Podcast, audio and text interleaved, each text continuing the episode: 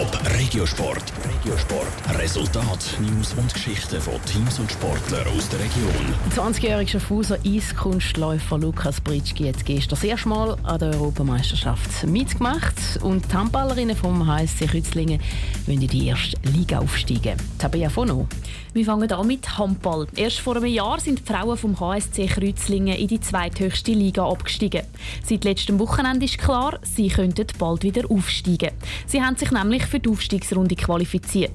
Bevor es mit der losgeht, spielen die Frauen vom HSC Kreuzlingen aber noch das letzte Hauptrundenspiel.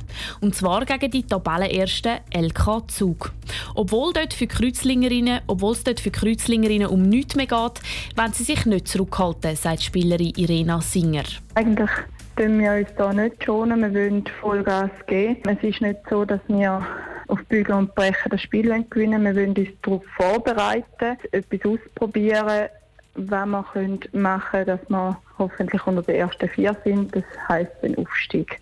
Unter den ersten vier von diesen sechs Teams, die im Frühling dann in der Auf- respektive Abstiegsrunde spielen. Das letzte Spiel der Hauptrunde zwischen dem HSC Kreuzlingen und Zug ist morgen am 8. Abend in der Egelseehalle zu Kreuzlingen. Und zum Eiskunstlauf. Seine Saison hat super angefangen. Er ist zum ersten Mal Schweizer Meister geworden und hat gestern das erste Mal an der Eiskunstlauf-Europameisterschaft mitmachen.